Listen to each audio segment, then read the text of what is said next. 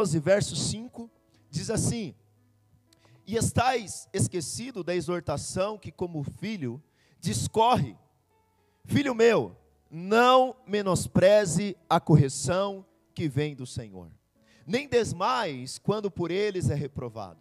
Porque o Senhor corrige a quem ama e açoita todo filho a quem recebe. É para a disciplina que perseverais, Deus os trata como filho. Pois que filho que o pai não corrige? Mas se estáis sem correção, de que todos têm se tornados participantes, logo sois bastardos e não filhos. Além disso, tínhamos os nossos pais, segundo a carne, que nos corrigia e os respeitávamos. Não havemos de estar em muito maior submissão ao Pai espiritual e então viveremos? Pois eles nos corrigiam por pouco tempo, segundo melhor lhe parecia. Deus, porém, nos disciplina para aproveitamento, a fim de sermos participantes da sua santidade. Toda disciplina com efeito no momento não parece ser motivo de alegria, mas de tristeza. Ao depois, entretanto, produz fruto pacífico aos que têm sido por ele, por ela exercitados frutos de justiça. Por isso, restabelecei as mãos decaídas e os joelhos trôpegos, e fazeis caminhos retos para os pés, para que não se extravie o que é manco, antes seja curado. Segui a paz com todos, e a santificação sem o qual ninguém verá o Senhor. Atentando diligentemente para que ninguém seja faltoso, separando-se da graça de Deus nem haja alguma raiz de amargura que brotando vos perturbe e por meio dela sejam contaminados. Nem haja algum impuro ou profano como foi Esaú, o qual por um repasto vendeu seu direito de primogenitura. Pois sabeis também que, se, que posteriormente, querendo herdar a bênção, foi rejeitado, pois não achou lugar de arrependimento, embora com lágrima o tivesse buscado. Queria que você orasse ao Senhor agora. Pai, em nome de Jesus, eu oro pela tua palavra, que é verdade, a tua palavra que é vida, a tua palavra que tem poder para nos transformar e para nos mudar, Jesus. Senhor, após essa pregação, não nos deixa sair daqui da mesma forma que entramos. Deus, como filhos, Senhor, transforma o nosso coração, muda a nossa mente, capacita-nos no Senhor, em o nome de Jesus. Amém, irmãos? Irmãos, Aqui na nossa jornada em Hebreus, semana passada nós falamos da corrida o qual nos foi proposta. Como a partir do momento que você creu em Jesus como teu único Senhor, como teu único Salvador, como a partir do teu novo nascimento, Cristo então, ele te colocou numa corrida, mas não apenas colocou numa corrida em direção à nova Jerusalém celestial, Cristo também no meio dessa corrida ele é com você. E nós temos ao nosso no, no estádio, nós temos espectadores que são os heróis da fé do Antigo Testamento, que apesar de não termos os privilégios espirituais que nós temos, não desistiram, mas completou a corrida deles. Mas como numa corrida de revezamento, agora eles passaram bastão para mim e para você, crentes da nova aliança, para que como crentes da nova aliança, nós possamos terminar a corrida que nos está proposta. Nós vimos que para nós terminarmos essa corrida, nós precisamos olhar para Jesus, autor e consumador da nossa fé. Não podemos nos distrair porque vozes do diabo, vozes do mundo, vozes de pessoas tentarão nos tirar do percurso para qual nós fomos chamados, irmãos. Também vimos que as dores do trajeto os espinhos meio, no meio do trajeto, não pode ser impedimento e muito menos desculpa. Nós somos indesculpáveis se nós pararmos no meio dessa corrida. Mas agora o autor de Hebreus, ele troca de figura. E ele não passa mais de falar de um corredor. Ele não fala mais de um atleta, mas ele passa a usar a figura da família. Ele passa agora a usar a família de um pai amoroso ele passa a usar a figura de um pai que disciplina o filho, de um pai que corrige o filho, de um pai que vê o seu filho querendo parar, E ele diz: Olha, vocês, irmãos, estão esquecidos que o pai a quem ama o filho corrige. Sabe, irmãos, nós vemos uma geração com um conceito errado de amor. E o meu tema nessa noite é disciplina e encorajamento. Você vai ver como o Senhor nos disciplina, mas ao mesmo tempo como o Senhor nos encoraja. E qual é o conceito errado de amor que nós vivemos na nossa geração? O conceito errado de amor que nós vemos na geração é que se eu não, que meu pai que me ama não me disciplina. De que eu, se eu estou sendo amado, o meu pai me deixa fazer o que eu quero. Se o meu pai me ama, eu faço o que eu quero. Mas irmãos, isso é uma mentira do diabo. Essa semana eu estava participando de uma reunião do trabalho online. E quando eu entrei na reunião, as pessoas já estavam conversando. E elas estavam falando do sofrimento dessa vida. Elas estavam falando como a pandemia tem provocado sofrimento, como a pandemia tem provocado crise financeira, crise conjugal, crises psicológicas. E uma das pessoas Ali tinha pessoas cristãs e não cristãs. Uma daquelas pessoas, quando viu que eu entrei na reunião, e ali eu não sou pastor, sou professor.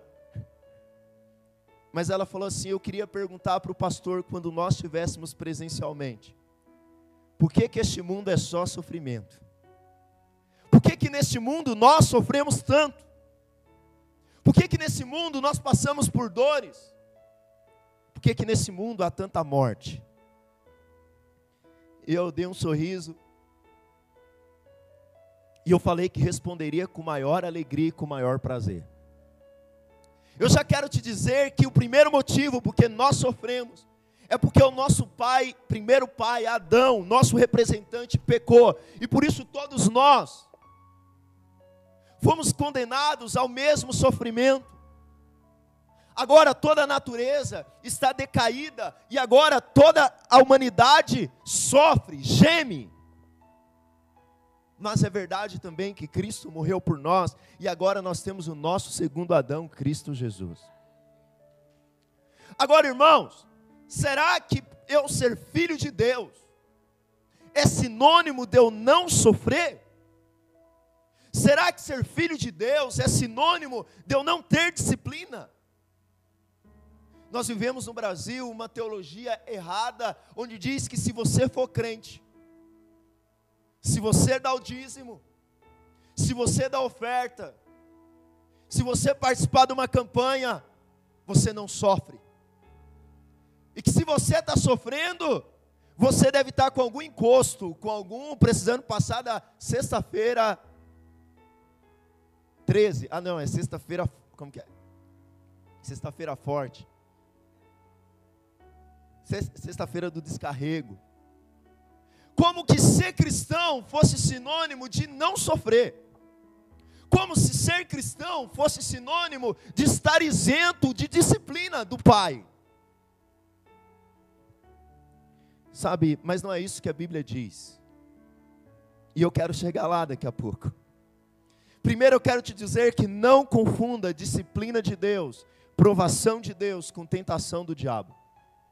A Bíblia, toda vez que, ele, que ela vai fazer separação entre disciplina de Deus, provação de Deus e tentação do diabo, Deus usa provação para Deus e usa tentação para o diabo. A Bíblia diz que Deus não tenta ninguém, porque Ele mesmo não pode ser tentado. Mas eu quero dizer algo para você: que Deus nos prova na Sua graça. Pastor, como que eu sei que é provação de Deus? A provação de Deus nunca é para te derrubar. Presta atenção em mim.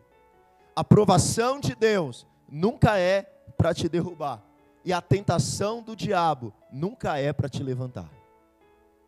Se o que você está sendo passa, passando tem derrubado, tem feito você orar menos, tem feito você buscar menos ao Senhor, eu quero dizer que esse é um ataque do diabo, mas se o problema que você tem passado, emocional, financeiro, Deus está usando isso para que você ore mais, busque mais, seja mais parecidos com Jesus. Pastor, na graça há disciplina. Na graça há disciplina, na nova aliança há disciplina, e a disciplina é somente para quem é filho, irmãos. Nós precisamos entender que nem todos são filhos de Deus. Esse é um conceito que a religião diz e que o mundo acha que todos são filhos de. Isso é a pior mentira do diabo. Lá em João 1, verso 12, olha o que João diz. Eu poderia usar 1 João, que fala dos filhos de Deus e dos filhos do diabo. Mas olha o que João diz. Mas a todos quantos o receberam, se você for ver o contexto, receberam quem? Jesus deu-lhes o poder de serem feitos filhos de, a saber, os que creem no seu nome. Presta atenção, quem é filho de Deus? Todos aqueles que receberam a, a Jesus. Eu te pergunto, todas as pessoas receberam a Jesus? Não. O versículo também me diz que me foi dado o poder de ser feito. Se eu fui feito, significa que antes eu não era. Antes eu não era, irmãos. E aí ele diz no 13: os quais não nasceram do sangue, nem da vontade da carne. Quando que eu nasci do sangue? O dia que eu nasci da minha mãe. Mas quando que eu nasci da vontade de Deus? O dia que eu criei em Jesus. O dia que o próprio Espírito produziu arrependimento em mim, aí eu e você nos tornamos filhos de Deus. Sabia? Salmo 73 o salmista, ele está, digamos assim, numa crise. E ele fala assim: do que, que adianta servir a Deus? Do que, que adianta ser justo? Se o justo sofre, se o justo passa por dificuldade, mas o ímpio nada acontece a ele. Como que pode né, o justo sofrer? Então ele faz Olha o que ele diz. 12, 73, 12. Eis que são estes os ímpios e sempre tranquilos. Aumenta as suas riquezas. Aí ele diz no 13, irmãos: Com efeito, inutilmente conservei puro o coração e lavei as minhas mãos na inocência, pois continuo de contínuo sou afligido e a cada manhã castigado. Se eu pensar em falar tais palavras, já teria traído a geração de teus filhos. O salmista, durante um momento, ele falou: oh, peraí, Deus. Como assim? Eu, eu sou justo, né? Pelo menos na percepção dele. Eu lavei as minhas mãos na inocência, conservei meu coração puro, mas parece que eu sou afligido, enquanto o ímpio vive uma vida tranquila, só vive para acumular riquezas, e parece que os filhos são afligidos. Irmãos, por que, que o cristão sofre tanto? Por que, que o cristão passa por problemas? Primeira coisa, porque Deus só disciplina filhos. Deus só disciplina filhos. Provérbios 3, verso 11, uma citação. Na verdade, o autor de Hebreus está citando Provérbios 3, 11. E olha o que ele diz: Filho meu, não rejeite a disciplina do Senhor, nem te enfades da repreensão, porque o Senhor repreende a quem ama. Quantos aqui são filhos amados de Deus? Nós aqui nessa igreja, se tem uma coisa que é frase nossa é: eu sou filho. E quem que Deus repreende? Filhos amados, Deus repreende. Filhos amados, Deus trata. Filhos amados, Deus disciplina.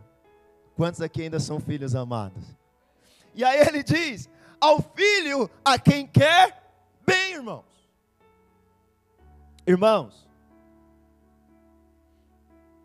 eu disciplino a minha filha, porque ela é minha filha. Eu não disciplino a filha do vizinho, Eu não disciplino a filha dos outros, eu disciplino a minha filha. E sabe por que eu disciplino a minha filha? Porque eu a amo. Ela não é disciplinada porque ela é filha do pastor. Ela não é disciplinada porque por outro motivo, ela é disciplinada porque ela é minha filha. E por ela ser minha filha, ela é disciplinada no Senhor. E por mais que ela não entenda, eu a disciplino porque eu a amo. Nós vivemos uma geração de pais banana e de mães bananas. Bananões. Porque no passado nós fomos castigados severamente. Nós não, né? Eu não fui. Eu, eu peguei já a parte tranquila. Mas às vezes você foi castigado pelos teus pais severamente. E agora com seus filhos você virou um bananão. Me desculpa pela expressão. E você acha que isso é amor? Isso não é amor. Isso é ser relaxado e não ser zeloso com o filho. Isso não é amor. Amor é disciplina. Deus diz que Ele disciplina aqueles a quem Ele ama. Irmãos, o salmista diz: se você não está sendo disciplinado, olha o que diz o verso 6. Deixa eu voltar lá em Hebreus 3. Ou oh, Hebreus 12. Hebreus 12. Porque o Senhor corrige a quem ama e açoita a todo filho a quem recebe. É para a disciplina que perseverais, Deus vos trata como filhos, pois o que filho há que o pai não corrige. Mas se estáis sem correção, de todos se tem tornado participante, logo sois bastardos e não filhos. Se eu estou sem disciplina de Deus, significa que eu não sou filho de Deus. Irmão, Deus não tem compromisso nenhum com os filhos do diabo. Pastor, por que Deus não disciplina o ímpio? Porque ele, o ímpio, não é filho de Deus. Mas se você tem passado por dificuldades e provações, é sinal que você é amado de Deus. Às vezes você disciplina seu filho, né? O que que seu filho fala? Você não me ama. Você não gosta de mim. Eu quero te dizer que aquele carinho que você dá no seu filho na hora dele dormir é tão importante quanto aquela palmada na bunda que você dá na hora que ele está indisciplinado, irmão. É tão amor quanto o beijinho que você dá na hora de você, dele dormir e dizer eu te amo. É tão amor quando você diz para ele, você vai ficar sem o celular amanhã. E quando você for, quando ele for adulto, e não for um adulto desordenado, psicopata, como nós temos tido muito nessa geração, ele vai olhar para trás e vai dizer: Eu tive um pai e uma mãe que me amou. Sabe, irmãos, se o filho do vizinho quebrar a janela com uma pedrada, eu não vou disciplinar, eu vou conversar com o pai. Mas se a minha filha quebrar a janela do vizinho com uma pedrada, eu vou disciplinar com ela. Sabe, irmãos, nós precisamos entender que nós, como filhos, precisamos ser disciplinados. Segunda coisa, cuidado com a mentalidade dos bárbaros. Pastor, o que é isso? Mentalidade dos bárbaros? Eu quero usar uma narrativa com Paulo. Paulo, Atos 28, verso 1 ao 6. Paulo ele tá, foi preso por causa do evangelho. Irmãos, Paulo está no centro da vontade de Deus, pregando o evangelho, homem de Deus. E aí começa uma grande tempestade, começa um grande problema. O navio bate nas pedras e despedaça. E olha o que acontece no verso 1 do capítulo 28. Lucas escrevendo diz assim: Uma vez em terra verificamos que a ilha se chamava Malta. Os bárbaros trataram-nos com singular humanidade, porque acendendo uma fogueira acolheram-nos a todos por causa da chuva que caía e por causa do frio. O navio naufragou. Quando eles chegaram na ilha, provavelmente machucados devido à pancada que o navio deu, eles ainda está chovendo e está frio, então a população ali de Malta, que eram os bárbaros, eles acolhem eles.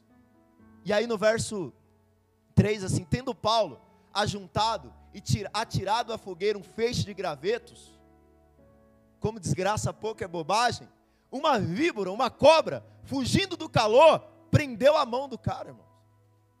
Homem de Deus, está no navio, está preso, o navio afunda, está chovendo, está frio. Ele vai pegar uns gravetinhos para o fogo ficar melhor, mais confortável. A cobra vem, gruda na mão dele. Aí, olha a mentalidade dos bárbaros, verso 4. Quando os bárbaros viram a, a víbora pendente da mão dele, disseram uns aos outros: certamente esse homem é assassino. Porque salvo do mar, a justiça não deixa viver. Então, qual que é a mentalidade do bárbaro?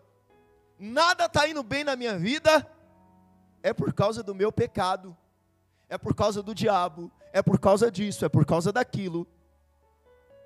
Mas olha outro lado da mentalidade dos bárbaros. Cinco. Porém, ele sacudindo o réptil no fogo, não sofreu mal nenhum. Paulo estava tranquilo. Eu sei do propósito de Deus na minha vida. Eu sei, tudo vai cooperar para o meu bem. Foi ele mesmo que escreveu, né? Todas as coisas cooperam para o nosso bem, até o navio afundar, até a víbora pegar na minha mão, vai cooperar para o meu bem. Não sei como ainda, mas vai. E aí, mas eles esperavam que ele viesse inchar ou cair morto de repente. Mas depois de muito esperar, vendo que nenhum mal lhe sucedia, mudando de parecer, dizia ele ser um Deus. Ou seja, qual que é a mentalidade dos bárbaros? Tá tudo mal, é castigo de Deus, é justiça de Deus. Tá tudo bem, o cara é um Deus esse cara. Quantas vezes na nossa vida o nosso sinônimo de cristianismo é uma mentalidade dos bárbaros, irmãos? Onde nós achamos que o sofrimento é Deus nos castigando, não é. Eu não sei o porquê você está passando pelo sofrimento, mas saiba de uma coisa: todas as coisas cooperam para o seu bem. Pastor, estou desempregado. Irmão, todas as coisas cooperam para o seu bem. Como? Não sei. Pastor, comprei casa na praia, aleluia, estou andando de Ferrari, glória a Deus. Todas as coisas cooperam para o meu bem. Quando Paulo diz lá em Filipenses, tudo posso naquele que me fortalece, ele não está dizendo triunfamente, dizendo eu posso fazer qualquer coisa, o que ele diz anteriormente, eu sei ter fome, sei estar farto, sei estar vestido, sei estar sem roupa, porque tudo posso naquele que me fortalece. Todas as coisas cooperam para o bem daqueles que amam a Deus. Essa é a posição de filhos. Eu não sei o porquê, mas eu sei o pai que eu tenho. Não sei o porquê estou sendo disciplinado, mas eu sei que o pai me ama e eu estou nas mãos dele a disciplina de Deus nunca erra na medida. Deus nunca erra na medida da sua disciplina para conosco, irmãos. No 12, verso 10 de Hebreus, ele fala como que os pais nos corrigiam, os pais naturais. Pois ele nos corrigiam por pouco tempo, segundo melhor lhe parecia, Deus, porém, na disciplina, nos disciplina para aproveitamento, a fim de sermos participantes de Sua santidade. Irmãos, antes de eu te falar aqui, que nós precisamos ser gratos pela disciplina de Deus. Eu, quando eu, eu morava com meu avô, a gente morava no sítio, e aí a, a, os meus avós eles iam para a cidade somente no sábado, que era dia de feira. Então, dia de feira, ia lá, comprava aquela compra maior, e durante a semana eu estudava na cidade, então dava uns 6 quilômetros para ir, 6 quilômetros para voltar, e eu ia de bike. Eu devia ter uns 12, 13, 14 anos. Então aquilo que acabava durante a semana, o meu avô falava assim: ó, passa lá na venda do seu Jaime e pega lá com ele, e sábado eu vou na feira e eu acerto com ele. Irmão, tinha um dia que eu estava numa preguiça.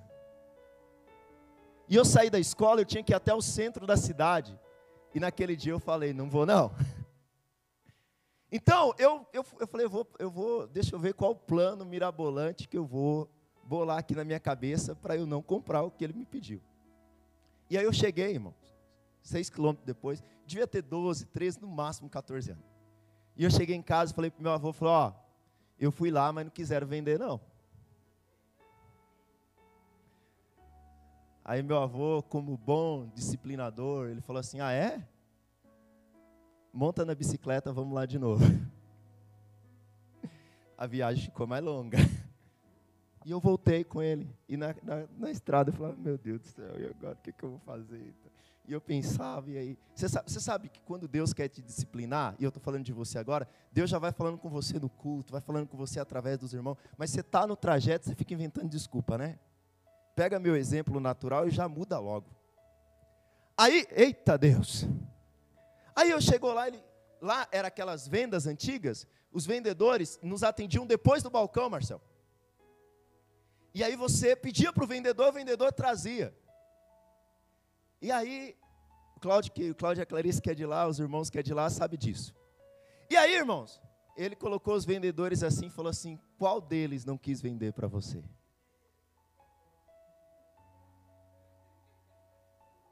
Eu ainda tentei inventar alguma coisa, mas não deu. Irmãos, eu tinha 12, 13 anos, 14 no máximo. Eu não esqueço dessa disciplina até hoje. E eu posso dizer uma coisa para você: tenho muita coisa para ser tratado na minha vida, mas mentira não é um problema que eu tenho. E eu sou grato pela vida do meu avô que me tratou nisso.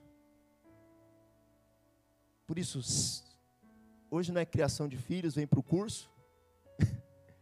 Mas presta atenção, seja grato pela disciplina de Deus na tua vida.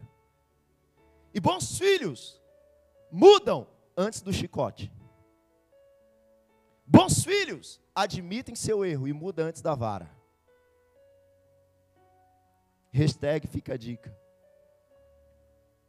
O propósito da disciplina de Deus, então, primeiro, é aqui por que, Deus nunca erra? Irmãos, Ele está dizendo que os nossos pais, nos disciplinava segundo melhor parecia a eles. E você sabe que nós, como pais, disciplinamos nossos filhos muitas vezes pelos motivos errados, sim ou não? Alguns motivos que você disciplina teu filho por momento errado. Eu também. Você está lá querendo assistir TV e o menino fica perturbando, perturbando, perturbando, perturbando, perturbando. E não sei o quê, e BBB, e BBB, e BBB. Você fala, menino, sai daqui, tá? Vai pro seu quarto, tira o celular. É ou não é?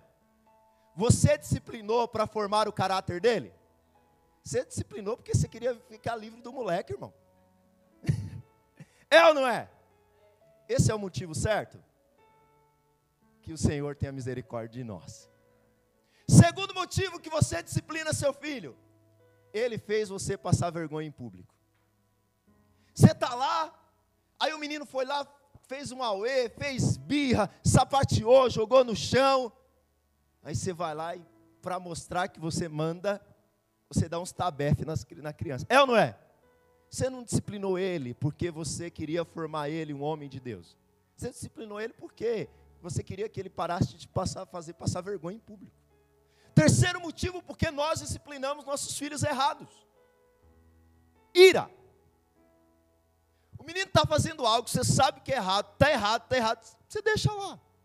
Eu deixo lá. Aí tem hora que a medida da ira vai sendo igual ao dilúvio. o pecado do homem para com Deus. O nível vai subindo, vai subindo, vai subindo. Aí você fica irado e você explode. Você vai lá e disciplina a criança. Às vezes tirando algo, às vezes com outro nível de disciplina. Mas por que, que você disciplinou a criança? Por causa da sua ira. Deus não disciplina por nenhum desses três motivos. Pastor, Deus está irado comigo? Não, Deus não está mais irado com você. Você que é filho, que nasceu de novo, presta atenção, você que é filho, que nasceu de novo, você não é mais filho da ira. Toda a ira que era para Deus derramar sobre a sua vida, foi derramado sobre quem? Jesus. Seria injusto ele derramar toda a ira sobre Jesus e depois derramar toda a ira sobre nós. Com os filhos da ira, ele trata dessa forma. Mas nós não. Nós, filhos amados, o único motivo dele estar tá nos tratando é para que eu e você seja mais parecidos com Jesus. Não é porque ele está irado. É porque ele quer que você saia desse nível e você seja mais parecido com Jesus. Na parte B do verso 10, ele diz: Então Porém, Deus disciplina para aproveitamento, a fim de sermos participantes da sua santidade. Toda disciplina com efeito no momento não parece ser motivo de alegria, mas de tristeza. Ao depois, entretanto, produz fruto pacífico aos que têm sido por ele exercitado fruto de justiça. Deus nos disciplina para que nós tenhamos santidade, irmãos, e uma vida justa. Se você é irritado, Deus vai usar meios para que você seja mais paciente. Se você é alguém que tem problema com mentira, Deus vai usar meios para que você seja alguém que fala a verdade. Se você marca horário e não chega no horário, Deus vai usar situações para que você seja alguém comprometido. Fala a Deus, aleluia. Se, se você é alguém que tem qualquer problema, Deus não vai. Irmão, presta atenção. A vida com Jesus não é assim. Tem um problema de caráter, tem um problema de mentira, tem um problema de horário, tem um problema disso. Aí, pum, morri, cheguei no céu, aleluia, duas asinhas nas costas, sou santo. Aquele que começou a boa obra em vós é fiel e justo para terminar. Pastor, o que ele vai usar para terminar? Não sei. Talvez seja a minha vida, talvez seja a vida do irmão que está do seu lado, talvez seja uma situação difícil, mas eu quero dizer uma coisa: você vai ser parecido com Jesus. E se você não está sendo disciplinado, você não é filho. Mas quantos aqui são filhos de Deus? Diga amém. Então você vai ser parecido com Jesus. Pastor, mas eu entendi agora. Mas qual a minha atitude no meio do sofrimento? Como que eu devo ter a minha atitude no meio do sofrimento? Como filho e filho amado, sabemos que vai cooperar para o meu bem. Qual a minha atitude? Primeiro, verso 12. Por isso, restabelecei as mãos decaídas e os joelhos trôpegos, e fazei caminhos retos para os, para os pés, para que não se extravie o que é manco, antes seja curado. Ele volta a usar aqui a imagem do corredor. Ele disse: irmão, você está igual aquele corredor que anda todo torto. Sabe? O joelho está trôpegos, as mãos estão tá caídas, se endireita. Mas não é se endireitar para ser igual a mula teimosa, para continuar andando por buracos. Não, é para você andar por caminhos retos. Vença o desânimo. Eu sei que na hora que a disciplina vem, qual que é a sua atitude? Deus não me ama. Eu vou largar a igreja. Eu não quero mais saber. Por que está acontecendo isso comigo? Assim como nossos filhos, no momento que vem a disciplina, nós também, eles também não ficam felizes. Mas, irmãos, bons filhos, entende? Senhor, eu estou entendendo que é porque eu preciso mudar na área da minha vida. Talvez alguém das Casas Bahia bateu na porta. Hashtag fica a dica para você parar de ser consumista. Você está lá no trabalho, só chegava atrasado, foi mandado embora. É Deus querendo tratar na tua vida. Eu vou ficar desanimado? Não, irmão, a disciplina de Deus não é para ficarmos desanimados. A disciplina de Deus é para nós mudarmos a nossa atitude. Isso é arrependimento. Sabe, não é para ser como Judas, que não era filho de Deus, mas filho da perdição, que foi lá e ficou tão mal, ficou tão mal, tirou a própria vida, Judas. Pedro também tinha problema, tinha ou não tinha? Ele disse que, que se garantia que Jesus que, que ele iria até o fim, é ou não é? Mas ele negou Jesus três vezes. O que, que Jesus fez? Olhou para ele com um olhar de amor. Poxa, Jesus está tá me tratando aqui. Eu achei que eu era a última bolacha do pacote e eu descobri que eu não sou. Então agora eu vou mudar a minha atitude. Aí agora, quando vem o Espírito Santo, o cara se torna pregador, confronta todo mundo e vira o líder da igreja. Isso é mudança de mente. Isso é mudança de arrependimento. Então vença o desânimo, irmãos. Sabe, tem um colega meu, muito tempo atrás, não tenho mais contato com ele, ele era de uma outra igreja. E ele era um irmão muito firme assim na igreja, tocava no louvor e tal, muito envolvido, cresceu na vida da igreja. E ele arrumou uma namorada. E aí ele e a namorada começou lá nos pega, nos beijos. E você sabe que é igual fogão, né? Acendeu em cima, esquenta embaixo e aí já era. E aí, irmãos, e os dois começaram a ter relação sexual fora do casamento. Mas ele levou ali nas escondidas. Então ele tocava na igreja ainda, não era mais aquela mesma pegada, porque você sabe, toda vez que você está lá, o diabo fica te acusando, né? Você também peca, você sabe como que é. Mas ele continuou levando aquilo durante um tempo. E aí, teve um momento, irmãos, que a namorada dele começou com todos os sintomas de gravidez. Todos, todos, todos, todos. O menino bateu desespero. Ele bateu desespero e chamou o pastor, chamou os pais, falou: é verdade, nós estamos em pecado, e agora ela está grávida, eu confesso, vamos casar e tal. E todo mundo foi aquela coisa. Marcaram o casamento e nada da barriga crescer. Fizeram exame na menina, a menina estava com cisto, irmão. E aquele cisto tinha todos os sintomas, gerava todos os sintomas da gravidez. Eu te pergunto, se não fosse aquele cisto, até quanto os dois continuariam aprontando? Sabe, nós precisamos entender qual é a nossa atitude. Continuando B, porque meu tempo já acabou faz um tempo. Segui a paz com todos e a santificação, sem o qual ninguém verá Deus. Tem atitude correta diante de Deus e das pessoas. Olha o que diz o verso 14: tenha paz com todos. Irmãos, é comum da nossa parte, quando nós estivermos em disciplina, colocar a culpa nos irmãos.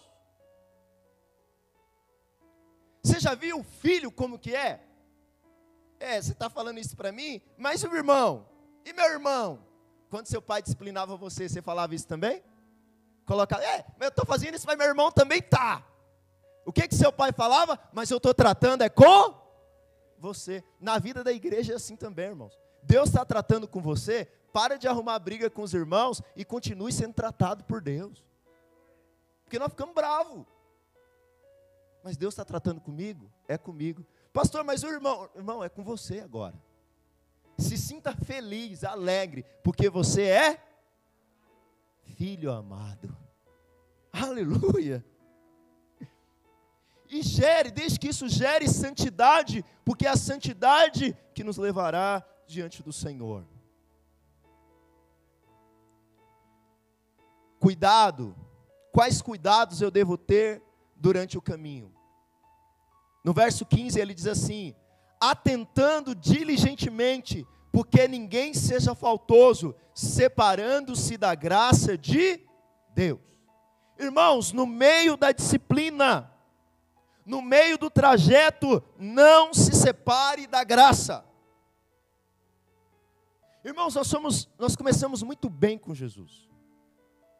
Nós cremos que fomos salvos pela graça, que Jesus nos salvou pela graça e que a salvação só é somente pela graça, mas quando nós começamos a sofrer, nós nos separamos da graça. E nós falamos: por que, que eu estou sofrendo se eu sou tão bonzinho? Como diz o outro lá da televisão, não aguento mais ser perseguido. Por que estou sendo perseguido? Por que isso acontece comigo? Irmãos, acontece com você porque você é filho e precisa ser mudado, e ainda bem que acontece. Sabe, nós precisamos entender, eu ainda estou debaixo do favor. E a disciplina, pastor? Graças a Deus pela disciplina. Graças a Deus pelo tratamento de Deus na minha vida. Segunda coisa está no verso 15 ainda. Nem haja alguma raiz de amargura que brotando vos perturbe e por meio dela sejam muitos contaminados. Presta atenção nisso aqui. Cuidado com a raiz de amargura. Essa raiz de amargura aqui, irmãos, não é você estar chateado com alguém, triste com alguém, magoado com alguém. Não é isso. Isso é ruim. Isso é problemático. Mas não é disso que o texto está falando. Essa raiz de amargura aqui, ele estava escrevendo para judeus. E judeus que conheciam a lei. Então, judeus conheciam um texto que falava sobre raiz de amargura. E o que, que é essa raiz de amargura que pode contaminar toda a igreja? Está lá em Deuteronômio 29, 18. Quinto livro da sua Bíblia, mas você pode acompanhar aqui também. Olha o que diz: o que é raiz de amargura? Para que entre vós não haja homem, nem mulher, nem família, nem tribo cujo coração hoje se desvie do Senhor nosso Deus, e vá servir aos deuses dessas nações, para que não haja entre vós raiz que produza erva venenosa e amarga. É esse texto que ele está se referindo. E o que, que é uma erva venenosa e amarga? 19. Ninguém que ouvindo as palavras dessa maldição, aqui as maldições da lei, se abençoe no seu íntimo, dizendo: Terei paz, ainda que ande na perversidade do meu coração, para acrescentar a sede à bebedice. Sabe o que é raiz de amargura? Não. Nós somos uma igreja da graça. Nós aqui somos uma igreja da graça, mais que igreja da graça mesmo. Nosso negócio aqui é graça o tempo todo. Mas ser da graça não significa, irmãos, viver no pecado e não ser tratado por Deus. O que, que é raiz de amargura? Venenosa que se espalha. Pastor, eu estou na graça. Estou enchendo a cara. Estou aprontando todas. Estou comprando e não estou pagando. Estou fazendo mentindo. Mas eu estou na graça. Irmãos, isso é raiz de amargura. E isso espalha. Ele diz: não haja entre nós essa raiz venenosa que se espalha e atinge a outra. Irmão, se você é filho, não se engane. Deus não vai deixar você do mesmo jeito. Isso não é uma ameaça, isso é uma promessa de amor. Espero que você não tenha levado como ameaça. Porque você é filho. E filho amado, irmãos. Às vezes você vai precisar que alguém te corrija duramente. Às vezes coisas darão errado. Eu já coloquei o tempo por duas vezes, o tempo já acabou por duas vezes. Meu Deus do céu. Eu desligo ele por duas vezes. É preciso que coisas dê errado na nossa vida, que Deus diga não na nossa vida, para o nosso próprio bem. Quantos aqui podem agradecer por coisas que Deus não te deu lá no passado? A minha mão levantada. E glória a Deus por isso, sou feliz por isso. Coisas que deram errado, e graças a Deus que deram errado, porque se não fosse isso, você não estaria aqui hoje, eu não estaria aqui hoje, nós estaríamos destruídos. Por último, valorize as bênçãos espirituais, valorize o que importa. No verso 16, ele usa o exemplo de Esaú. Nem haja algum impuro ou profano como foi Esaú, qual por um repasto vendeu seu direito de primogenitura. Pois sabeis também que posteriormente, querendo herdar a bênção, foi rejeitado, pois não achou lugar de arrependimento, embora com lágrimas o tivesse buscado.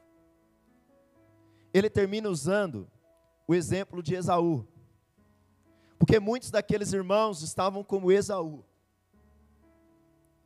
eles estavam trocando as bênçãos espirituais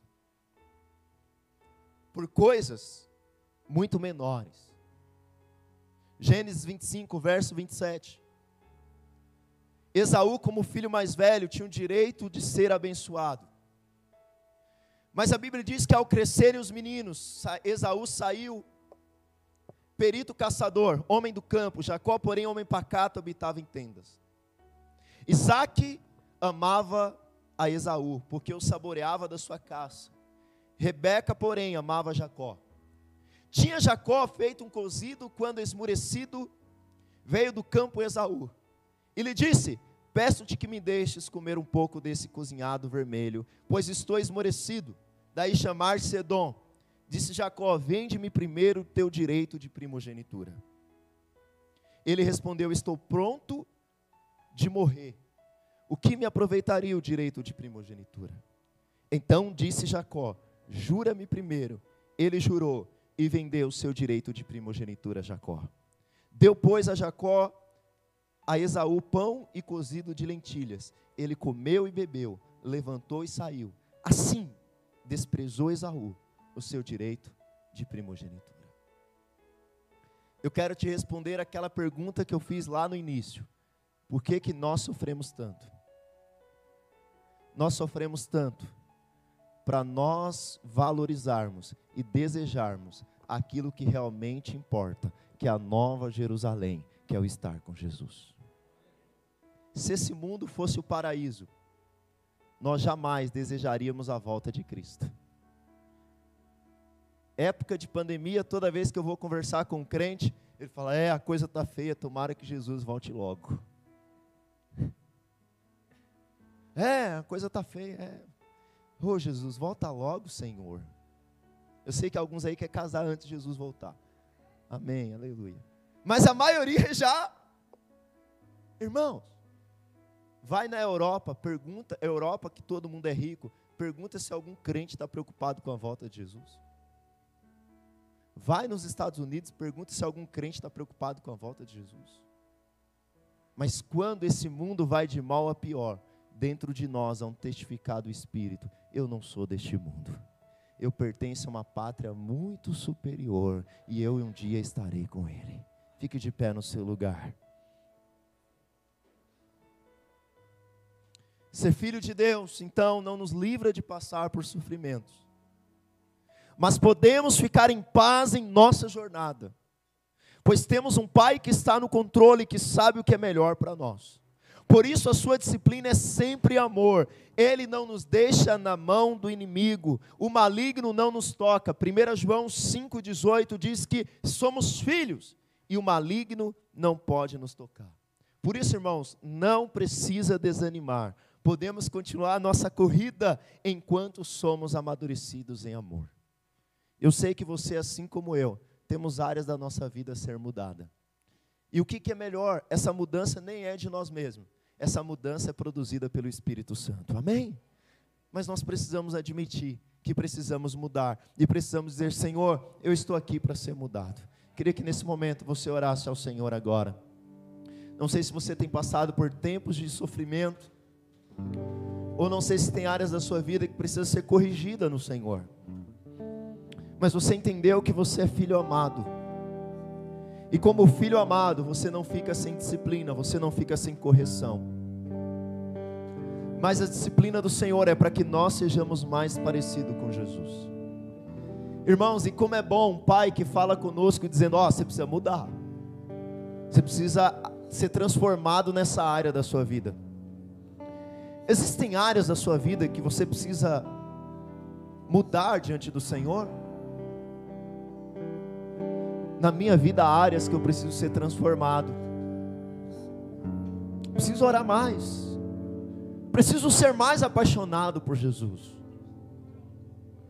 Se você também tem áreas da sua vida, talvez seja uma pessoa mais paciente, mais amorosa,